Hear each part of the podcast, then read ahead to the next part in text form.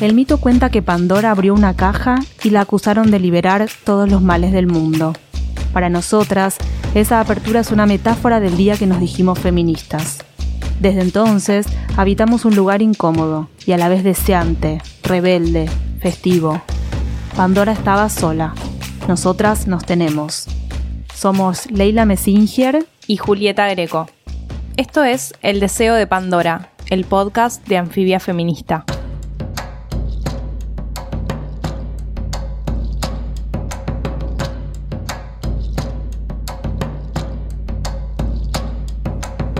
Deseo, mandato, maternidad romantizada, poner el cuerpo, guaguita, parto respetado, teta a demanda, no retornable, crianza con apego, hoy tras noche y mañana también. No hay nada más aburrido para una mujer inteligente que pasar mucho tiempo con niños pequeños. La frase se le atribuye a Doris Lessing, la inglesa ganadora de un Nobel de Literatura. ¿Quién más se anima a reconocer las exigencias que demandan las tareas de cuidado? Desde la agenda feminista, el lugar de la maternidad y las tensiones que nos asaltan desde que el deseo se vuelve realidad, exige discursos más honestos. En este episodio del Deseo de Pandora, vamos a poner en cuestión la maternidad como mandato y vamos a hablar de redes, de derechos reproductivos, de las políticas que no pueden seguir faltando y del nuevo mandato de naturaleza. Nuestras invitadas de hoy son Andrea Paz es socióloga por la UBA y desde que hizo la maestría en salud orientó su trabajo a ese campo. Fue parte de la Dirección de Epidemiología del ex Ministerio de Salud de la Nación y es docente universitaria. Otro título que la define es el de conurbana, nacida y criada en Lanús, donde elige construir familia. Parir en casa la acercó al activismo en Fortaleza 85, donde milita por la salud perinatal y los derechos de las mujeres y personas gestantes. Es rondera del equipo de salud y género de la Fundación Soberanía Sanitaria. El nacimiento de Emilia y Elena cambiaron el eje de su práctica política, además de permitirles que nazca la Andrea feminista. Julieta Saulo es fundadora de Las Casildas y coordina el Observatorio de Violencia Obstétrica. Se formó como psicóloga social y puericultora. Es docente, coordina dispositivos grupales sobre la temática entendiendo el mapaternaje siempre desde el deseo y no desde el mandato. Tuvo una vida anterior como mujer inteligente que trabajaba al ritmo de una agencia de publicidad y seguramente la crispaba y aburría pasar mucho tiempo con niñez. Pero esa etapa ya fue. Hoy no solo le divierte tenerles cerca, sino que les abre los brazos a esas seres inclasificables, desalineadas y húmedas que son las puérperas. Bueno, bienvenidas a ambas. Muchas gracias por, por estar acá. Nuestra primera pregunta tiene que ver con cómo históricamente el feminismo ha, entendido a la maternidad de alguna manera como un obstáculo eh, para tal vez el empoderamiento de las mujeres y demás, y con en los últimos años, en los últimos 50 años, la maternidad apareció por el contrario como una trinchera eh, o como un lugar de, resguardo de un mundo en donde eh, es cada vez más duro generar vínculos afectivos, duraderos y demás. Nuestra pregunta es, ¿qué puede el feminismo en la actualidad aportar eh, para pensar maternidades que no sean ni ese obstáculo que originalmente a fines del siglo XIX, principios del XX, el feminismo pensó y tampoco ese lugar en donde nos perdemos, se pierde toda la individualidad, la mujer es eh, totalmente entregada a, a ese ser que aparece. Bueno, creo que pensar la maternidad como un mandato, o el feminismo trae con esta frase mágica, ¿no? De lo personal es político, politiza el ámbito de la maternidad también. Eh, y, nos, nos permite visibilizar que, que la maternidad es un mandato eh, y que es un mandato incorporado. Yo siempre lo, que digo es, eh, lo tenemos incorporado, ¿no? Es decir, lo tenemos adentro del cuerpo. No hay posibilidad de pensarnos nuestros cuerpos sin pensarnos el ser madre. Eh, y, romper esa, esa, lógica, ¿no? Desnaturalizar la maternidad y desincorporarla, ¿no? Como pensar la maternidad en términos de proyecto y no de de, cuestión obligatoria, ¿no? La que tenemos que, cumplir. Eh, me parece que es una ruptura que nos permite hacer el feminismo eh, eh, de una manera brillante. Mi hija, me, hace acordar una frase, mi hija Emilia, cuando estaba embarazada de, de su hermana, me preguntó si ella tenía que ser madre, si iba a ser madre. Y mi incipiente feminismo que ella me regaló, me permitió decirle que podía elegir. Pero cuando se lo estaba diciendo, ¿no? Que podía ser madre como podía no serlo, cuando se lo estaba diciendo, iba en contra de mi propia piel, ¿no? Como una... como, como es ir en contra de lo que una siente, piensa, vive. Y, eso da cuenta de que todavía las mujeres, quizás las nuevas generaciones no, pero incluso nosotras como feministas, todavía, por lo menos yo, lo hablo en primera persona, todavía es un mandato incorporado. Es decir, yo en mi trayectoria, cuando me pienso ¿no? en mi trayectoria de vida, eh, he realizado un aborto, he elegido eh, tener dos hijas y esos dos embarazos fueron buscados y deseados, pero nunca me pregunté, nunca tuve una instancia en la que me pregunté si quería ser madre o no, ¿no? Como el ser madre estaba incorporado. Eh, decidí el momento, pude decidir el momento, ¿no? Pero no, no estaba puesto en duda que formaba parte de un proyecto mío. Eh, y yo creo que el feminismo nos permite eso, nos permite eh, sacarlo del cuerpo, ¿no? Y ubicar a la maternidad como un proyecto posible, entre otros proyectos, ¿no? Al que le podemos decir que sí y al que podemos decirle que no. Yo creo que eso es un, una... la tenemos a Hay que decir que tenemos un, una bebé en el, en el no estudio. estoy de acuerdo con lo que acabas No, no, no, para nada. Perdón, Milán. Y para vos, Juli, ya que estamos hablando de Milán, eh, ¿cómo, ¿cómo es, cómo lo vivís? Digo, ahora que estás eh, tan pórpera como... Sí. Para mí en realidad em, esto, digamos, las maternidades y el feminismo creo que históricamente han sido dos polos que se han repelido. ¿Estamos bien? Eh, nos ha pasado a nosotras con las casildas esto de ir a los encuentros nacionales de mujeres y no tener espacio, digamos, no había espacio para ni para hablar del parto respetado, ni para hablar de eh, esto, la posibilidad de elegir, eh, no sé, dónde parir, con qué profesionales y demás, porque automáticamente éramos catalogadas como antiabortistas y en realidad no, estábamos hablando de la autonomía también de poder decidir en ese momento, ¿no? Si deseo continuar con un embarazo este, bueno, en qué condiciones hacerlo. Eh, a mí me pasa que yo, a ver, tengo una hija que tiene 10 años, fui madre a los 26 años y me pasa ahora con amigas que tienen mi edad, 36, 37, no sé, amigas de 40, que veo eh, la demanda de la sociedad por devenir madres, ¿no? Que eso es algo que yo en primera persona no transité. Esto de hablando con amigas de, bueno, no, voy a congelar óvulos, y esta cosa, de, yo ahora dando la teta, ¿viste? Pero, pero vos tenés ganas, digamos, y esta cosa del, tal cual, como dice André, no hay un espacio por ahí para replanteárselo, sino es esto, el mandato, digamos, es tan fuerte que de repente esto... Eh, las veo, no sé, transitando espacios, juntando dinero para, aparte, digamos, una cantidad de dinero como súper alta. Este, sometiéndose a tratamientos hormonales, esto, poniendo el cuerpo, lo que históricamente sabemos hacer las mujeres y esta sociedad nos ha demandado, ¿no? Poner el cuerpo de una manera tremenda y no habiendo un espacio por ahí de replanteo o de deconstrucción personal para decir, bueno, sí, este es el viaje que yo quiero, digamos, con todo lo que implica tener una criatura acá. Esto, de venir madre, ¿no? Que hay como un discurso súper edulcorado de lo que es y está buenísimo, pero nada, tiene como sus costados álgidos también. Mm.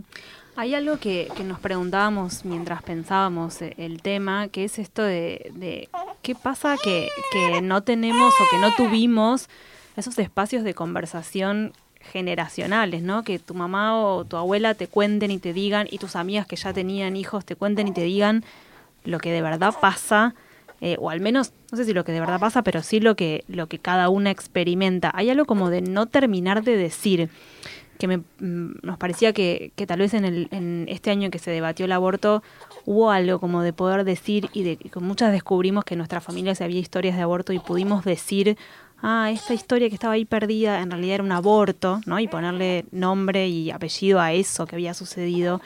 Eh, y hay algo que no terminamos de, de hacer con, con, las experiencias de la maternidad.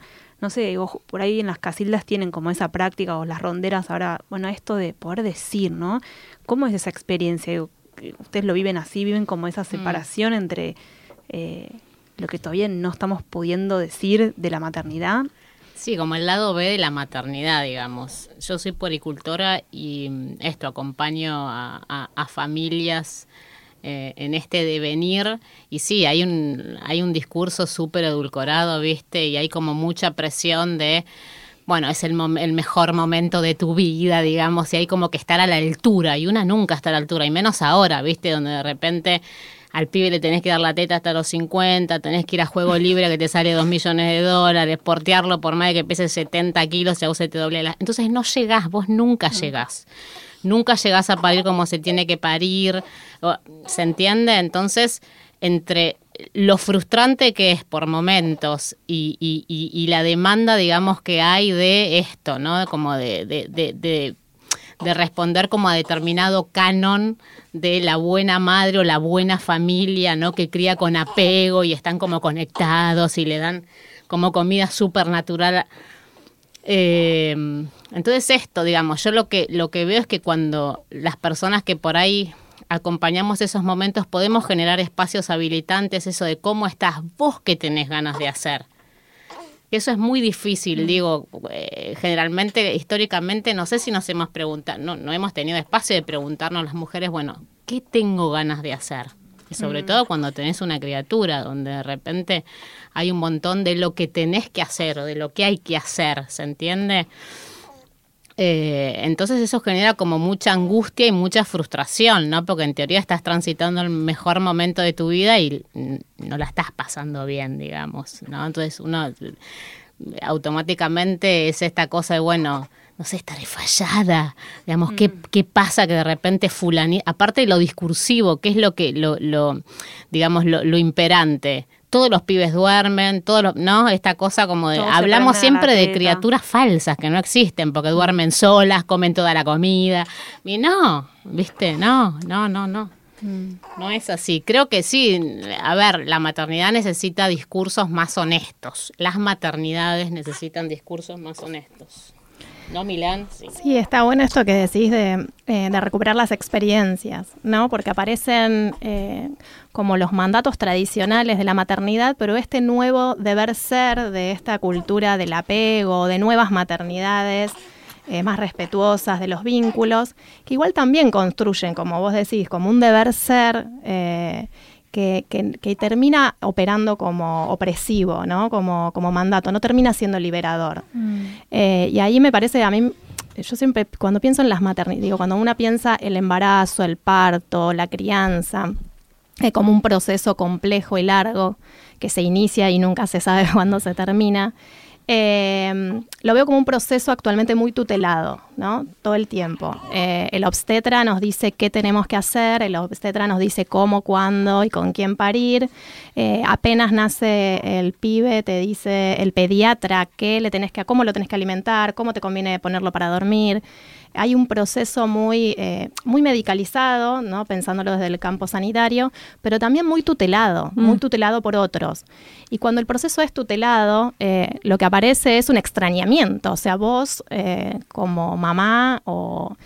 o papá también, te extrañas, ¿no? No, no haces de ese proceso tan íntimo y tan intenso un proceso subjetivo. Mm. Sí, y eso me parece que la contracara de, de, lo que trae Sandre no, no sería que una esté sola, digamos, o sea, porque seguramente esos procesos requieren eh, de compañía, pero me parece que ahí hay una diferencia muy grande entre el tutelaje de un sistema médico interventor, digamos, y eh, lo que tu propia experiencia, incluso tu, experiencia personal que has narrado en, en, distintas notas que escribiste para Anfibia, aparece como un acompañamiento de, de, de esta otra de esta otra eh, idea que trae Leila de la escucha, de, la compañía, o sea, de, tener gente que te está acompañando y te está escuchando. Y entonces todo eso que, eso que, que una debería aprender en realidad está siendo construido con otros y con otras. Entretejido, tal cual. Pero a veces una no le da espacio a ese entretejer y aparece el tutelaje con mucha potencia, ¿no? Y es muy difícil a veces zafar de ese tutelaje. Cuando una empieza a correr esas tutelas, Ah, como vos decís, lo que aparece es ese entretejer, esa red, y ese apropiarte del proceso. Por eso, bueno, Juli me parece súper importante que dice, hace hincapié en maternidades. No hay posibilidad de pensar una maternidad, sino de maternidades, de paternidades, de otras formas de ser, estar y sentir ese proceso que es tan intenso. O sea, lo que no podemos negar es que es un vínculo muy intenso, el más intenso que yo viví en mi vida. Mm. Entonces, si nosotros de ese, nosotras de ese vínculo intenso no lo podemos hacer propio, es decir, vivirlo como, como deseamos y como podemos, ¿no? No solo como deseamos, porque, bueno, está buenísimo pensar en las maternidades deseadas, pero también está bueno pensar en las condiciones de posibilidad de ese deseo y que a veces el deseo y lo posible, bueno, hay, hay tensiones, ¿no? Quizás el desafío es pensar entre todas cómo generamos condiciones de posibilidad de ese deseo. Hace poco mm, eh, yo participo de un espacio que no repiensa específicamente la cuestión de la maternidad, pero sí la cuestión de la construcción de vínculos sexoafectivos. Y como consecuencia de, esa, reflexión aparecen quienes están construyendo a partir de relaciones poliamorosas diversas, eh, están imaginando eh, cómo, cómo compartir la crianza de los hijos y las hijas. Eh, y recuerdo un caso de una chica que había sido madre hacía relativamente poco, que cuenta, bueno, justamente es un espacio de varones y mujeres y eso es muy importante en esto de la escucha, en la escucha de, y la escucha y el compartir, ¿no? Las mujeres comparten mucho más desde un lugar personal y los varones tienden más a analizar lo que ahí ocurre.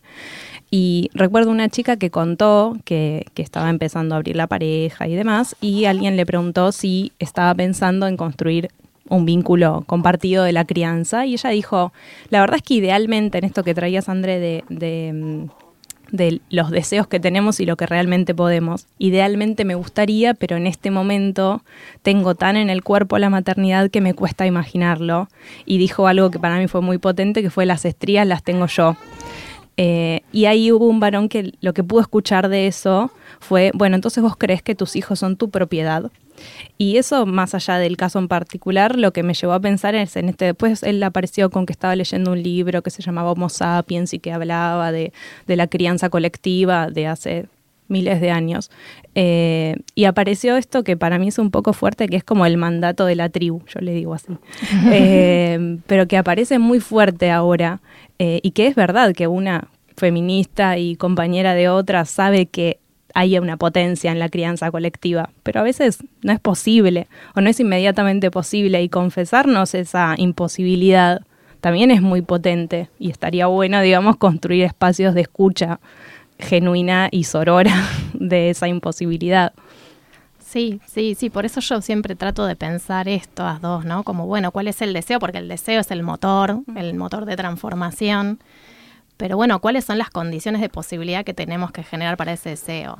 Eh, maternar en colectivo, las que hemos tenido pequeñas o grandes experiencias, eh, es, eh, es más amable, es, es, un lugar catártico, nos permite y, darnos cuenta que no estamos solas, que no estamos locas eh, porque por momento hay una sensación de locura, ¿no? Como decir, bueno, pero cuando ves que hay un montón de otras que están transitando por situaciones y sensaciones similares, bueno, hay algo que hermana, hay algo que abraza y que te permite eh, sobrellevar ese momento que hoy es muy solitario, porque si nos retrotraemos quizás no tan atrás, digo, hoy las abuelas, digo, pienso en las abuelas de mis hijas, las abuelas trabajan, militan, tienen actividades, son abuelas activas, entonces estamos muy solas cuando parimos un bebé, una beba, digamos, ¿no? Estamos ahí nosotras, ese, bebé recién nacido y una red que, que es compleja. Entonces, bueno, poder encontrarnos con otras sería ideal, como vos decís, y la que lo puede hacer me parece que está buenísimo, pero también pensarnos como sociedad, cómo generamos esos espacios ¿no? Para que podamos encontrarnos con otras o con otros, ¿no? Sabes que eh, en, el consultorio me fue a ver una vez una mujer con su madre, con su madre, bueno, su, su chiquita, y la madre, o sea, la abuela de esa criatura me decía, vos tenés que cortarla con la red, porque yo hablo mucho de la red, la red, el armado de la red, dibujar la red y pensando la red como algo orgánico, digamos, ¿no? Esta cosa de muchas de las mujeres que atiendo por ahí tienen la red pegada en la heladera, que es esto, tipo los nombres a las personas a las cuales podemos acudir. Este, entonces esta, esta abuela me decía, todo bien, pero es abusiva la red. Dice, ella cada dos por tres me quiere dejar a la criatura en casa. Claro, y la señora, esto que por ahí planteaba Andre, iba a pilates, va a bailar, digamos, no, no, no responde por ahí al estereotipo de la abuela de antes donde que estaba en la casa tejiéndole los escarpines a la bebé, no. La, la, abuela absolutamente urbana, digamos, esto, rearmándose ella como mujer en pareja, este, ocupando espacios que uno de repente, no sé, hace 20 años atrás no se imaginaba que una abuela, ¿se entiende?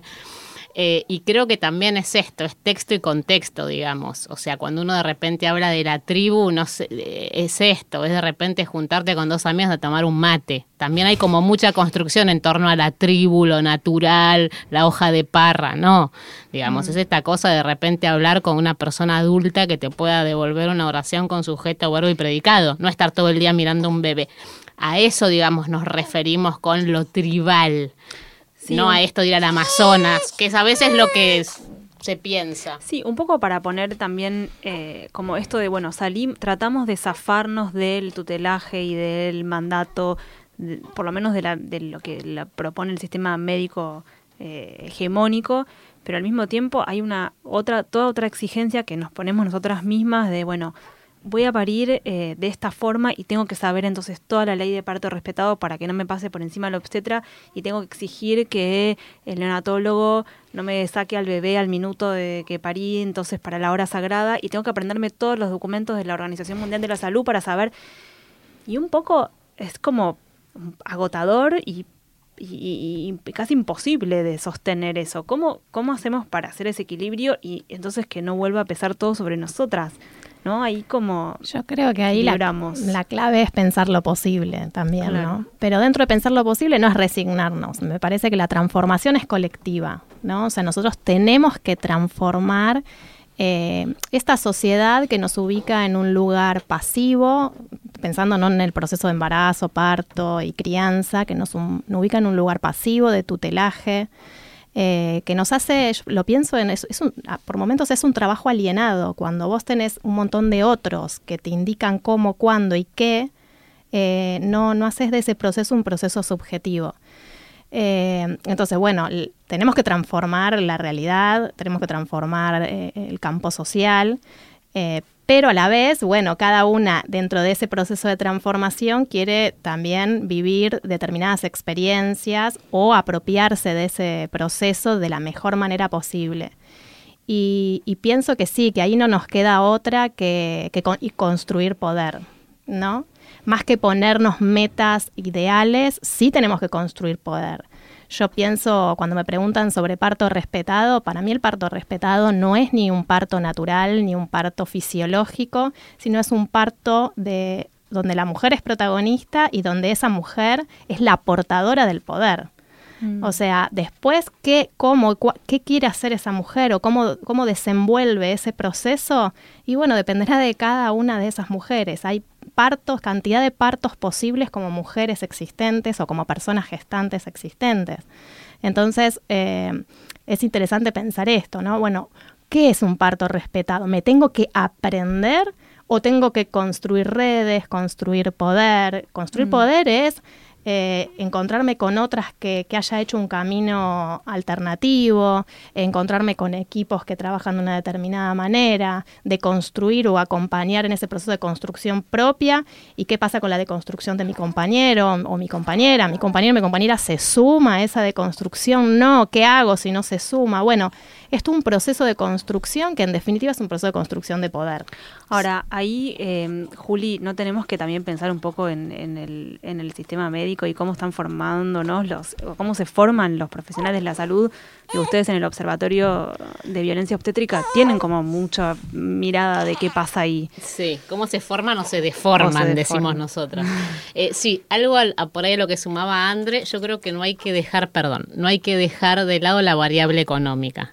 Lamentablemente, este, bueno, vivimos en un mundo capitalista, pero digo, la variable económica eh, es una variable súper importante en esto del parto respetado. Eh, y, lo sé, digamos, en primera persona porque acabo de parir a mi hija.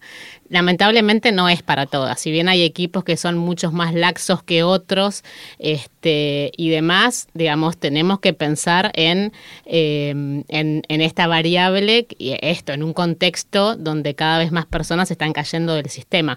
Por eso siempre que surge este tema, reivindico un espacio público abierto y gratuito que está en el conurbano bonaerense, que es la maternidad Estela de Carloto, este, donde, bueno, esa variable queda de lado, digamos. Este, no sé, ah, esto que me habías preguntado de eh, el sistema médico hegemónico. Sí, digamos, a ver, el sistema médico hegemónico, a ver, violenta y nos roba los partos sistemáticamente, básicamente porque tienen una mirada súper patologizada este, del proceso. Eh, y esto de, digamos, no es tan fácil tampoco tener como una postura como empoderada, ir a un obstetra. Y me pasó, digamos, ahora, habiendo armado las casildas, coordinando el observatorio, de quedar, eh, viste, che, si tiene razón en lo que me está, ¿se entiende? Y por ahí es, es mi campo de acción y de repente me sentí absolutamente vulnerada en un montón de espacios con, con, con sobre todo con médicos, ¿no? Esta cosa de, pero estás segura en lo que va, siempre te corren con, con la variable de la salud y la integridad de tu hijo, de tu hija, digamos, ¿qué madre va a querer que le pase algo a su criatura? Ninguna.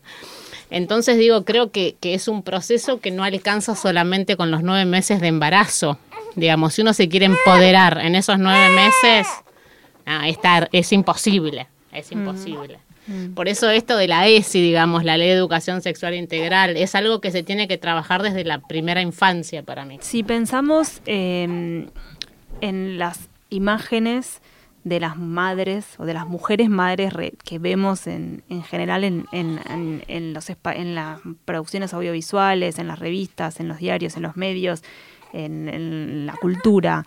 ¿O qué, qué ejemplos, André, crees que necesitamos eh, para vernos más reflejadas, para pensar en maternidades más reales, más, más libres, eh, menos, en donde nos sintamos menos que fallamos o que no estamos a la altura de, que es lo que hablábamos hace un ratito. Sí, mm, creo que primero lo que necesitamos son imágenes de mujeres no madres. ¿no? Como mm. que empecemos a pensar esto, ¿no? De como, bueno, la maternidad como un proyecto. Porque quizás sí quiero rescatar algo que, que traía Juli, es que, mm, bueno, está el mandato de la maternidad que nosotros tenemos que desnaturalizar y, sacar, ¿no? Un poco del cuerpo, porque si no falla nuestro cuerpo cuando no lo somos. Eh, pero sí es verdad que cuando elegimos ser madres y cuando, o cuando nos sucede, eh, la maternidad nos pasa por el cuerpo. Mm. Claramente nos pasa por el cuerpo, es algo absolutamente emocional, corporal. Eh, que no puede eh, no transformar, ¿no? Eh, no nos puede no transformar corporalmente y subjetivamente. así que, bueno, me parece que, la primera instancia, eso, imágenes de mujeres, no madres, me parece que por ahí quizás tenemos que empezar a pensar. y después, no sé si hay una imagen, me parece sí experiencias, y obviamente, bueno, son contraproducentes las imágenes de, mujeres que recién acaban de parir y se ven espléndidas y, todo es divino porque refuerzan esto que dice Juli, ¿no? De la imagen edulcorada de la maternidad. Mm. Eh, claramente, imágenes más reales. Eh, pero diversas. Porque... por ahí pensar cuáles fueron para vos tus ejemplos o como que vos tenías el... no, no había... No, digo, pero algo, algo de lo que de verdad era, ah, esto, capaz que no es una mujer ideal como mamá, sino bueno, esto que pasó en esta familia, esta experiencia que me contó mi mamá, esta historia que me contó una amiga, ¿no? Como una construcción un poco parecida a esto de la que pensábamos antes de tejer redes. Yo, eh, yo tuve una imagen, no sé si edulcorada, pero sí, eh, bueno, esto que les conté, nunca puse en duda que iba a ser madre, ¿no? Me di cuenta después, pero no, no llegué a poner en duda ese proyecto. Eh, y quizás, eh, bueno, sí, tengo las narraciones de mi madre, mi abuela, como la maternidad como algo hermoso, ¿no? Sí, las, mis historias familiares son como la maternidad es lo mejor que te puede pasar. Y mi primera hija nació prematura y estuvo 35 días internada en neonatología y te puedo decir que eh, para mí la maternidad fue una piña en el medio de la cabeza. Eh, así que, mm, bueno, me, de ahí en adelante digamos, fue todo distinto a lo que me imaginé.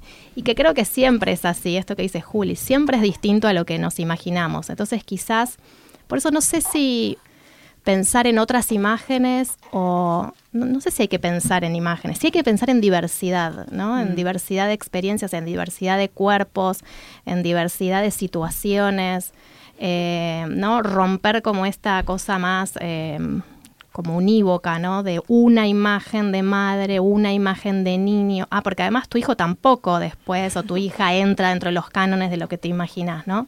Entonces, bueno, romper con eso y la verdad que no sé, qué otra propuesta. Sí que esa propuesta sea diversa, sea heterogénea, sea, sea compleja, ¿no? Empezar a pensar que, que todo es posible, ¿no? Mm. No más que no, sé si podría dar una imagen o varias imágenes posibles. A ver, en los partos, sobre todo en, la construcción que hay en torno a los partos y los nacimientos, sí hay como una imagen como súper estereotipada, ¿no? Esto de la urgencia, la ambulancia, el grito, ¿no? Mm. Eh, la hospitalización, el médico salvándote la vida a vos, al bebé, a tu marido que se desmayó. sí me parece súper importante esto de empezar a construir discursivamente otro relato en torno a los partos y los nacimientos, ¿no? Que no tiene que ver para mí con la trenza cocida, la paloma blanca y el palo santo, que es por ahí lo que está imperando, a pesar de haber parido recientemente en mi casa, te lo digo. este pero esto que creo que tiene que ver con, con, con una sujeta mucho más protagonista eh, entendiendo que podemos ser protagonistas eligiendo una cesárea, no pariendo en la copa de una palmera o de un árbol, que es por ahí lo, que este, lo que se está construyendo ahora y es otro mandato que tenemos que, al, al cual tenemos que responder. Cuanto más mamífera soy, creo, no, digamos, yo creo que parimos como vivimos. Este, entonces esto, digamos, ah, tenemos que repensarnos este, un montón, ¿no? A la hora por ahí de, la elección del tipo de parto y de nacimiento que le queremos dar a nuestros hijos y a nuestras hijas. Es algo mucho más profundo que, bueno, contrato a, a fulanita o a fulanito y bueno, le pago tanto y listo, tengo mi parto. No, no, no es como un proceso mucho más profundo. Y creo que sí es súper importante y es urgente esto de empezar a generar o a mostrar o a visibilizar otras, algo mucho más diverso. En la maternidad también, pero yo lo veo como mucho en los partos, ¿no? Si vos de repente, no sé, ves una película este, no sé, el extracto de un libro donde de repente se muestra un parto o un nacimiento, siempre tiene que ver con la urgencia, la patología, ¿no? Y el médico, la médica ahí como en este espacio de te salvé las papas, que es donde les encanta ubicarse. A mí me parece que hay algo de, lo que dicen ambas. Eh, en principio lo que traía André de, la maternidad te pasa por el cuerpo y en, no sé si en contraposición al revés, eh, abrazado a esa idea, lo que vos traes de romper con los nuevos mandatos de la mamiferación de la maternidad o de los partos, eh, que me parece que es interesante porque me parece que cuando incluso cuando lo pensábamos en el, en el capítulo de cuerpo, en donde decíamos lo que importa es el cuerpo, no lo decimos en relación a lo que importa es la superficialidad. Me parece que lo que el feminismo está trayendo es escapar a dicotomías que ya nos quedaron demasiado cortas y es, no es cuerpo, el cuerpo versus el médico o el cuerpo como representante de la naturaleza, como si estuviéramos oponiendo naturaleza cultura una vez más, sino que es un cuerpo que, que, que, es un cuerpo social, digamos, ¿no? Es un cuerpo que, que tiene una experiencia histórica, que tiene una experiencia incluso genealógica. Eh, hay una nota, yo soy fanática de las notas de André en Revista Anfibia, pero hay una nota de André que recupera justamente la historia, o sea, contando eh, tu, primer embarazo que, que, termina en aborto, digamos, porque pudiste elegir y contás una historia de tu bisabuela que muere en un aborto clandestino, digamos. Hay también algo que tiene que ver con, con que escuchar el cuerpo no es escuchar eh, alguna, no sé, esta cosa como del mandato de lo natural, sino incluso conectar con una historia personal. Mm. Eh, y con otras, y con otras mujeres, y con sus otras historias, y con las mujeres que nos anteceden y, y demás. Me parece que, que lo interesante de, de, y volviendo a la pregunta inicial, de, bueno, el feminismo, ¿qué tiene el feminismo, o un feminismo el que, el que, el que a nosotras nos copa, digamos, eh, para, para decir sobre la maternidad? Y debería ser, me parece, como escapar a estas, a estas dicotomías que nos vuelven a encerrar o que nos vuelven a poner en un mandato de, bueno, si no, si no tengo un parto totalmente intervenido, entonces tengo que ir a parir a la selva, digamos, ¿no? Y, y, que nos vuelve a encerrar y nos vuelve a, oprimir de alguna manera. Y además nos vuelve a poner en un lugar de naturaleza del que del que hace siglos queremos salir, digamos, ¿no? Las mujeres y, y, y, lo animal y los varones y lo político, o sea, como nos vuelve a encerrar en esa, en esa dicotomía. Sí, para mí traes algo, bueno, que también lo dijo Juli, em, que para mí el camino es romper con esto que se está construyendo de naturaleza versus no natural, ¿no? Como lo intervenido y lo natural. Em, si bien el parto es un proceso que te ocurre en el cuerpo y hay un cuerpo biológico, no es desconocer ¿no? que hay un proceso fisiológico en curso, pero todo parto se inscribe en una trama de sentidos, se inscribe en relaciones de poder. Eh, entonces, me parece que el camino es, tanto sea el pato respetado como el no, hay que pensarlo de desnaturalizar ese proceso. Eh, para culturalizarlo, para politizarlo, ¿no? Como ese es el camino para, para ambos. Pues esto que vos decís me parece clave. No, no armemos una nueva dicotomía, ¿no? Si, si no pensemos con este lente, o sea, construyamos un lente distinto eh, en el cual eh, la naturaleza está, porque digo, somos, tenemos un, cuerpo biológico, pero nunca ese cuerpo biológico va a operar solo eh, fuera de un contexto, incluso yéndonos a la selva. En la selva va a haber inscripción de sentido, va a haber simbologías, va a haber un lenguaje, va a haber, digo, vínculos, va a haber relaciones de poder, digo. entonces, eh, me parece que por ahí va la mano, ¿no? Construir este lente que, que nos permita, como vos bien decís, Juli, no construir una nueva dicotomía, ¿no? sino diversificar. Y lo diversificamos eh, culturalizándolo, politizándolo, ¿no? llevándolo, creo yo, para ese lado. En ese sentido, em, me parece como que este año, y que podemos pensarlo, ¿no? Como, como el, eh, todo el debate por la legalización eh, del aborto puso de manifiesto esto que, bueno, eh, que, parir en realidad es un acto político y que es algo que nosotras podemos decidir porque también podríamos o deberíamos poder decidir que no. ¿Qué creen que, dejó todo este año de, de, tanta discusión sobre la elección, sobre la posibilidad de elegir o no eh, la maternidad y cuándo? primero creo que mm, bueno, algo, algo, muy potente que dejó el debate fue visibilizar la, la, magnitud y la dimensión con lo que las mujeres en Argentina abortamos, ¿no? O sea, mm. eh, se pensaba un evento, ¿no? En algunos rincones se pensaba que era un evento raro, que era un evento que ocurría poco, ¿no? Y, y es un evento que tiene una magnitud eh, digo, sea por las cifras estimadas de Edith Pantelides y Silvia Mario, ¿no? este, este número de 500.000 abortos, sea por los egresos hospitalarios, sea porque es la primera causa de muerte, por donde le vayas, mm. eh, no puedes desconocer que es un, un, evento en donde las mujeres lo hacemos todos los años y con mucha frecuencia. Mm. Eh, eso tiene una potencia de visibilización, digamos, esto de no, eh, al silencio no volvemos más, no se puede volver más al silencio, porque se visibilizó una, una, magnitud eh, impresionante. Y después, bueno, creo que las nuevas generaciones están llevando ahí la punta de lanza, ¿no? en, en construir otros modos, otros modos de pensarse porque, bueno, como bien decíamos al principio, si, si podemos decir que no a un embarazo, también podemos decir libremente que sí, y empezamos a romper, ¿no? Con este mandato incorporado, ¿no? De que toda persona gestante con un útero eh, tiene que ser sí o sí madre. Sí, para mí, bueno, esto que, que de lo que habla Lou Pecker, que me parece alucinante, de la revolución de las hijas, digamos, ¿no? O sea, esto de, eh, yo por ahí lo vi mucho con mi hija de 10 años, eh, y cómo ella intentaba entender el debate y cómo lo llevaba a la escuela con su seño que es antiabortista. Este, entonces de repente los diálogos que se daban entre ellas que ella me contaba y cómo ella, viste, de, entender se indignaba, pero ¿cómo puede ser, mamá?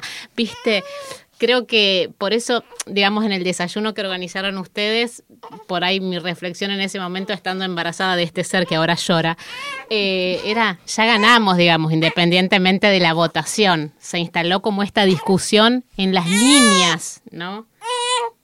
Y esto de entender de que podemos decidir. No, yo creo que en mi generación no éramos muy conscientes de que se podía decidir. Mi hija Valentina sí es consciente, y ella ni hablar, digamos, que no tiene un mes todavía. Sí, sí, creo que una, hay una transformación cultural la que no se vuelve, ¿no? Una, algo disruptivo, ¿no? Un, un- un- un profundo quiebre cultural. Y esas transformaciones son las que avanzan en otra línea, ¿no? Y en, esta lógica de que este debate fue parte de la mesa familiar, ¿no? Eh, y digo, vos traías, Juli, lo de tu hija Valentina de 10, digo, André, vos debes tener tu experiencia con tus hijas. Hay algo de, de cuando nos decimos feministas, cuando nos definimos como feministas, que inevitablemente se traduce en, si somos mamás, en pensar, bueno, ¿qué de todo eso se lleva a la crianza? ¿Cómo es eh, hacer una crianza o practicar una crianza feminista? ¿Qué cosas, eh, qué cosas piensan ustedes, como eh, ustedes y sus parejas, y los padres de las criaturas en soledad, y qué cosas se piensan con las mismas chicas, ¿no? En, esto, en las discusiones, cuánto avanzás, cuánto retrocedes, cuánto te replanteas vos, a vos misma.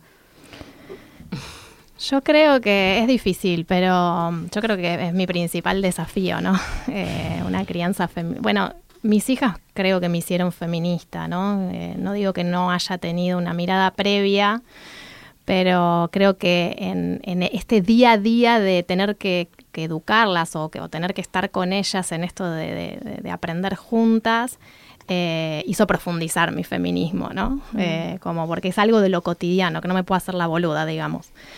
Eh, y algo que me parece a mí interesante pensar es que, bueno, se vuelve a pensar en dos dicotomías, ¿no? Uh, hay como una nueva mirada de, de la crianza respetuosa, que, que obviamente está buena, ¿no? Eh, pero que se piensa, bueno, no vivamos más en un mundo adultocéntrico y todas las recomendaciones es casi un, un- un mundo bebecéntrico, ¿no? Y mi pregunta frente a eso... Jefe en pañales. Claro, ¿no? Es, es desesperante. Eh, ¿Cuándo nos toca sería, ¿no? La pregunta. ¿Cuándo nos toca a nosotras? Eh, Claro, bueno, queremos un mundo feminista. Basta de adultocéntrico, bebecéntrico. Claro, mi, mi pregunta siempre es cómo construir un mundo sin centros, ¿no? O sea, cómo construir eh, un mundo en ronda, cómo, cómo pensar, eh, cómo pensar desde lo relacional. Ahí es donde creo que hay que poner el foco en el vínculo, ¿no? Eh, no, no hay el centro no puede ser el bebé, el centro no puede ser la mamá, el centro no puede ser el padre. eh, bueno, no, somos subjetividades y donde tenemos que poner el foco en construir un mundo más libre es en lo vincular. Bueno, Mm. ¿no? Entonces me parece que el foco en la crianza tiene que estar en lo vincular. Y bueno, eso es, es un desafío de todos los días, ¿no? Pero, pero siempre que, que- que me vuelvo a pensar, porque a veces una piensa, piensa y después deja de pensar y aparecen ahí como, como la maquinita que tiene internalizada y aprendida. Y de repente decís, me parece que me, me tengo que pensar unas cosillas de nuevo y te detenés. Eh, y cuando me detengo a pensar siempre es... eh, bueno, esta importancia de la ronda, ¿no? En donde todos y todas y todes podamos tener voz, podamos tener lugar, eh, porque y donde puede haber conflicto. O sea, en las rondas hay conflicto, ¿no? En las rondas, eh, porque si no hay conflicto, y eso a veces se lo digo a mi hija Emi, ¿no? Cuando aparece, a mi hija más grande, cuando no hay conflicto es porque hay alguno de la ronda que no la está pasando bien. ¿No? O sea, en el sentido de que hay una tensión entre sujetos y sujetas que tienen deseos, inquietudes, necesidades diversas. Y que si hay uno excesivamente satisfecho, quiere decir que los otros quizás no están del todo satisfechos.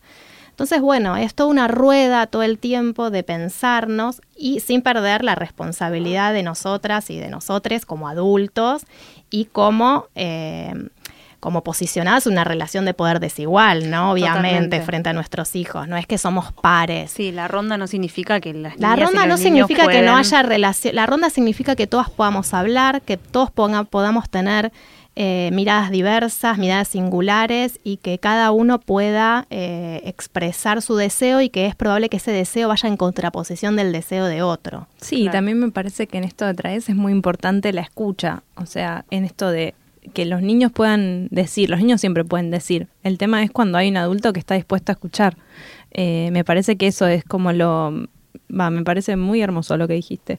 Eh, pero creo que eh, la importancia de un adulto que está dispuesto a escuchar más que un adulto que está dispuesto a someterse, digamos, porque me parece que alguien que, que relega totalmente el control y, y se pierden los límites y todas esas ideas, no sé si hay alguien que está escuchando, porque en, escuchar hay un devolver, digamos. Por esto me parece que lo vincular que estás trayendo es como muy superador. Sí, igual es clave que los adultos también nos escuchemos, ¿no? Digo, yo tengo un hijo de cinco y a veces me encuentro, o me ha pasado decirle, no llores, Fermín.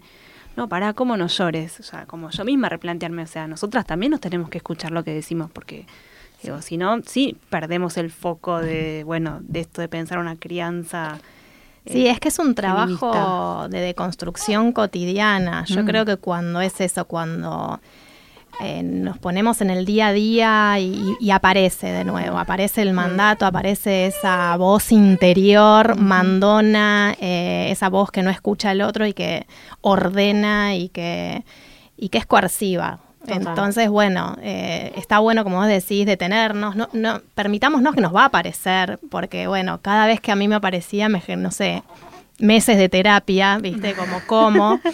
Y bueno, eh, va a aparecer el tema, es bueno, ¿qué hacer con eso? Escucharnos y, y, poner a girar de nuevo la rueda, ¿no? Como a mí la idea de la ronda es como que me, me permite fluir en ese sentido, como decir, bueno, a ver qué le está pasando, qué me está pasando a mí, qué, qué nos está pasando como colectivo, no somos solo, somos sujetos, pero también somos un colectivo, bueno, ¿qué, mm. qué, sucede?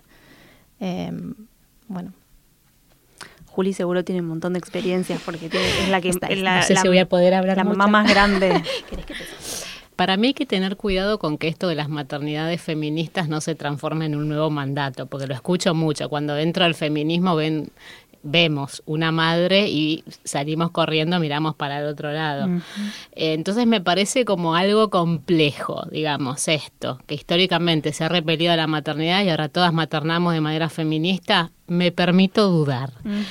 Eh, en mi experiencia personal, cuando de repente me encuentro con Valentina a las 3 de la mañana debatiendo sobre, digo, por Dios, esto de, por, por Dios, escúchame, por Dios, esto de, em, de, dar espacio, viste, no, a ver, eh, por momentos extraño esta cosa de, porque lo digo yo y se cortó. Son las 3 de la mañana, date a dormir. Es, es muy incómodo, es muy incómodo por momentos, viste, esto de, de darle espacio a una criatura que por momentos eh, tienen un nivel de despotismo que vos decís socorro. es incómodo y me parece que hay que decirlo, digamos, hay que visibilizarlo. Sí acuerdo en esto de la, esto que plantea Andre, que es, es hermoso lo, lo de la ronda, sí teniendo en cuenta esto de que tiene que haber límite, porque el límite es un borde. O sea, eh, a ver, el amor a los hijos, por eso esto de la, la, la malentendida crianza respetuosa a mí me hace como muchísimo ruido y creo que tiene que ver con esto que vos decís. Es no, no, no escucho, pero no me escucho yo, no escucho al pibe. Esto de, bueno, de, dejo ser y algo va, ¿no? La cosa de algo va a suceder. Yo, yo me permito, me creo, que, creo que nos falta mucho para por ahí poder hablar en serio de maternidades feministas, porque creo que, que recién ahora el feminismo está hablando de las maternidades, eh, mm. como que se está amigando, ¿no? Con, entonces de repente esto, que, que todas maternemos de manera feminista, eh, me permito dudar, me permito dudar, ojalá, este, pero creo que, que nos falta mucho debate interno, ¿no? Sobre esto, sobre, sobre las maternidades maternidades en general, como para ya plantearnos, porque creo que si no, esto es como, como una figurita súper lavada y se va a terminar transformando en un mandato más.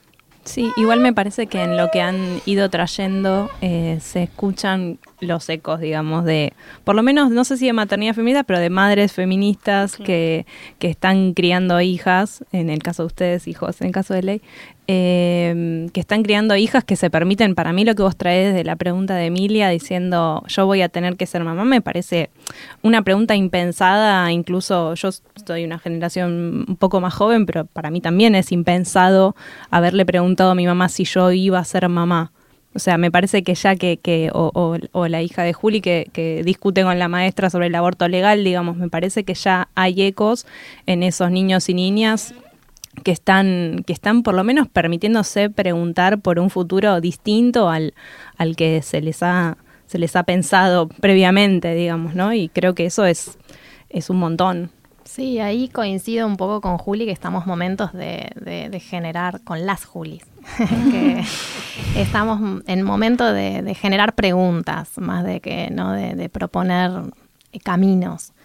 Eh, sí contar experiencias, como vos señalás, porque bueno, vamos teniendo, vamos intentando entretejer ahí un camino posible pero sí de, sostener las preguntas, de no rápidamente construir respuestas, ¿no? De cuando nos encontramos con, ciertos interrogantes eh, propios eh, frente a cómo, qué, eh, bueno, no, no obturar enseguida la pregunta con una respuesta, porque en general si obturamos enseguida, no sostengamos, sostengamos la pregunta que que es incomodidad, la pregunta en realidad a veces incomoda, no, no tranquiliza, pero creo que el feminismo si hay algo que trae es incomodidad y lo que nosotras tenemos que lograr es sostener esa incomodidad, ¿no?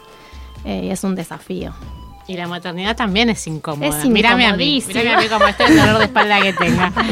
Sí, la maternidad también es incómoda. No es el discurso que impera, ¿no? Pero es súper incómoda la maternidad, al igual que el feminismo. Bueno, muchas gracias, chicas, hermoso. Gracias. gracias a ustedes. Gracias, gracias a Mila.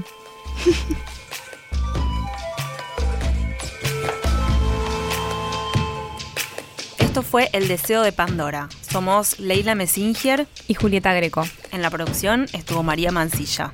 Escucha todos los episodios de El Deseo de Pandora y los demás podcasts de Revista Anfibia en revistanfibia.com. También puedes suscribirte en Spotify, Apple Podcast, Google Podcast y tu app de podcast favorita.